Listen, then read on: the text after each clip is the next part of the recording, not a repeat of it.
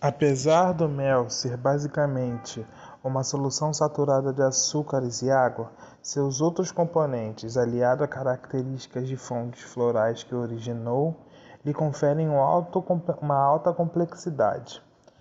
Já foram encontrados 181 diferentes substâncias no mel, algumas não encontradas em nenhum outro lugar. As, os principais componentes do mel são os açúcares, sendo os monossacarídeos frutose e glicose responsáveis por 80% da quantidade total. Já os disacarídeos, incluindo a sacarose e a maltose, somam 10%. Entretanto, encontra-se também alguns tipos de mel, açúcares incomuns como isomaltose, negirose, leucarose e turanose.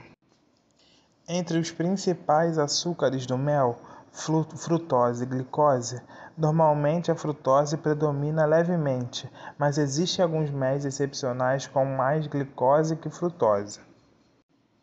Além dos açúcares, a água presente no mel tem, importante, tem um papel importante na qualidade e na, nas suas características.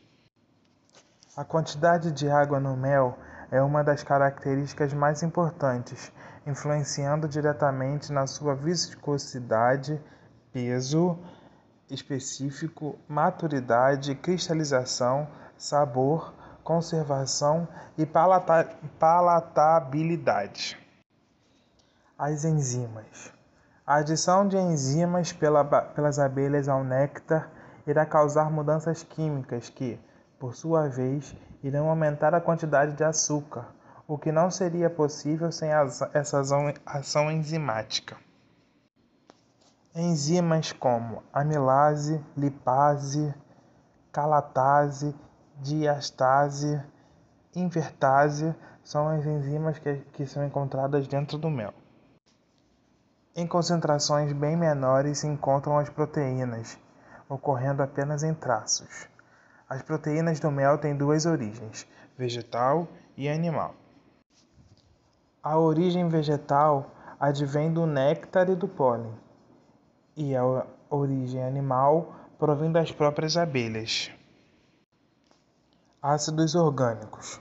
Os ácidos orgânicos do mel representam menos de 0,5% dos sólidos, tendo um, pronunciar, um pronunciado efeito no sabor, podendo ser responsáveis, em parte, pela excelente estabilidade do mel frente aos microorganismos, ou seja, pela dificuldade de plurifila, pluri, pluri, proliferação de alguns microorganismos no mel. Na literatura, pelo menos 18 ácidos orgânicos já foram citados.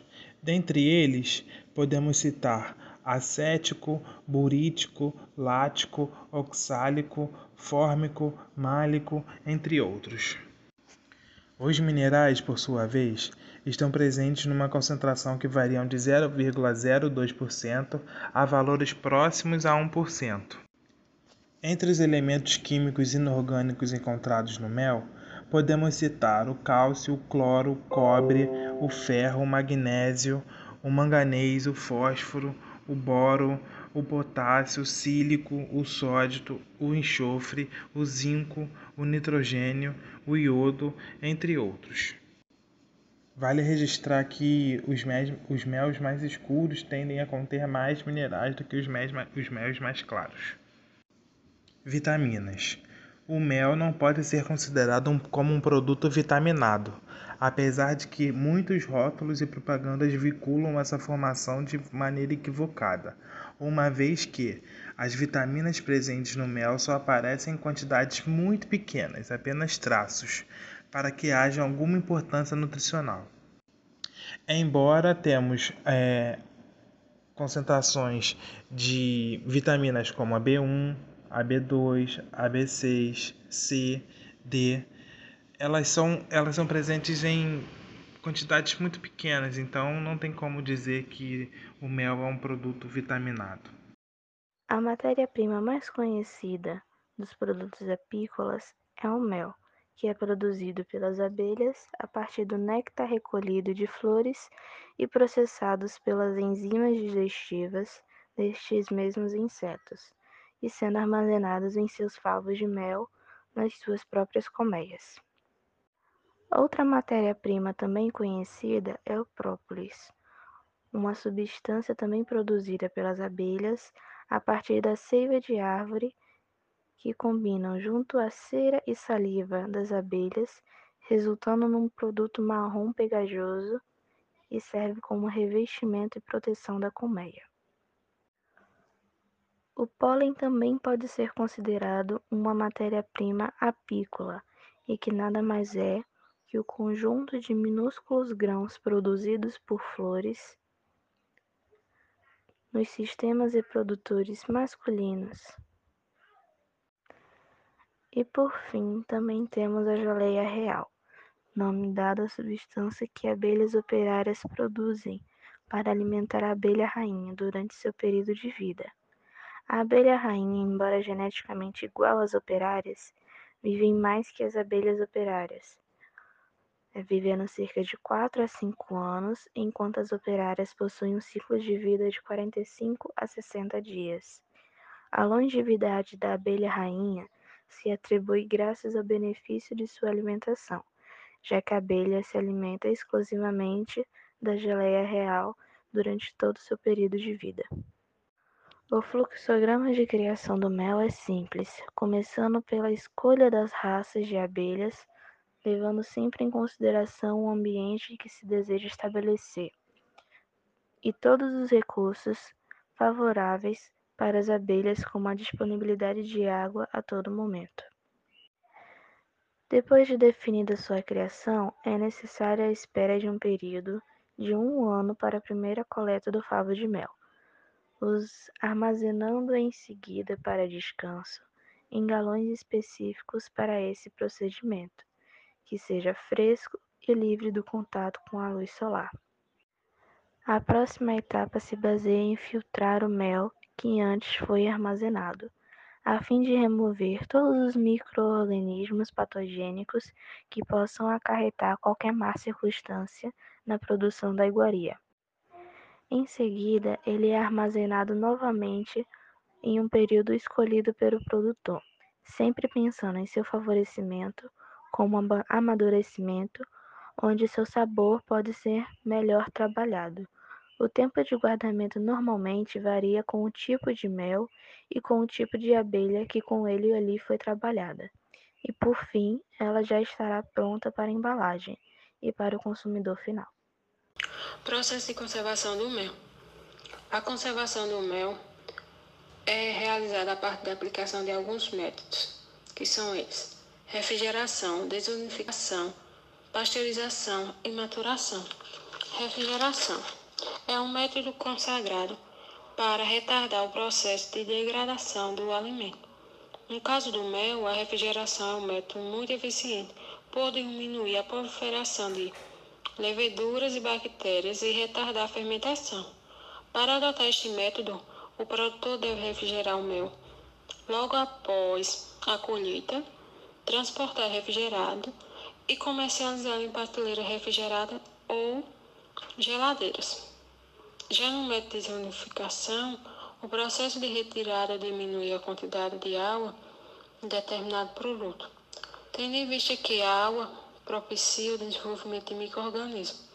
A retirada dela é fundamental para prolongar a vida útil do mel. Para realizar a desunificação do mel, existem dois equipamentos principais disponíveis no mercado brasileiro. A máquina de desunificação e a sala de desunificação. A vantagem do segundo, do segundo método é o custo menor. Máquina de desunificação é um equipamento tradicional utilizado na cadeia produtiva de mel. Essa máquina trabalha com a desidratação a frio, o que pode não danificar a composição natural dos nutrientes e vitaminas presentes no mel. Sala de desunificação é uma pequena sala equipada com desunificador de ar, ar-condicionado e prateleira. Exposto nas prateleiras em bandeja de plástico, o funcionamento é simples. A água do mel evapora para o ar seco gerado pelo desunificador, enquanto o ar-condicionado colabora retirando o vapor da sala para o ambiente externo, O processo dura em torno de 12 a 48 horas. Pasteurização é um procedimento usado em alimentos para destruir microrganismos patogênicos ali existentes. O processo consiste basicamente no aquecimento do. No caso do mel, essa temperatura não deve exceder 65 graus, condições em que alguns açúcares presentes nele começam a queimar, alterando sabor, proteína e vitaminas, comprometendo suas características naturais. O procedimento mais comum e acessível é o uso do banho-maria. O mel nunca deve ser esquentado diretamente no forno. O banho-maria permite que ele seja aquecido de forma lenta e uniforme, prevenindo a possibilidade de superreaquecimento. Durante o aquecimento, a temperatura do, do mel deve ser controlada com um termômetro. Maturação. Trata-se de um método, diferentemente dos apresentados anterior, não luta contra a fermentação. O mel fermentado vem sendo bem aceito no mercado pelo consumidor, por para um produto mais ácido e com leve traços alcoólicos. A maturação consiste em quatro etapas. Primeira etapa é armazenado em garrafas de 500 ml. Segunda etapa, as garrafas são armazenadas escuro em uma caixa de isopor em temperatura estável de 30 graus. Terceira etapa, 15 dias depois da colheita, as tampas das garrafas são levemente afrouxadas, permitindo a liberação do gás carbônico, formando, formado pela fermentação. Esse procedimento é repetido semanalmente por um período de 3 a 6 meses até que seja observada a estabilização da fermentação. Essa condição é observada quando o colarinho forma e a última etapa, o mel maturado é envasado, rotulado e comercializado.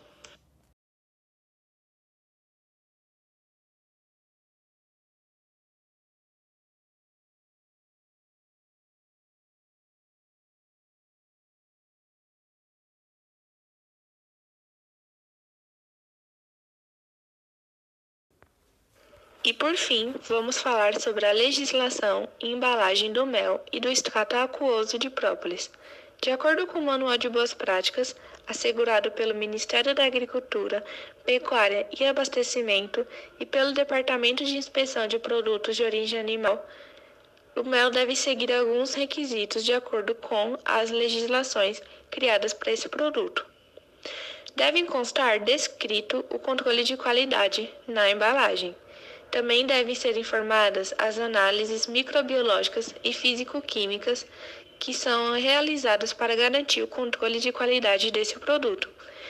De acordo com a portaria em metro, a lei de número 9, criada no ano de 1989, estabelece que o líquido deve ser em unidade de massa.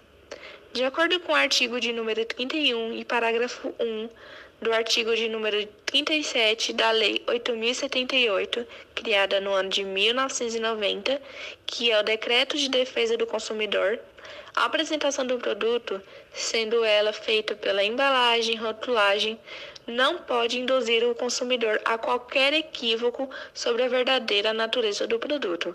Ou seja, todas as informações contidas ali devem ser verídicas.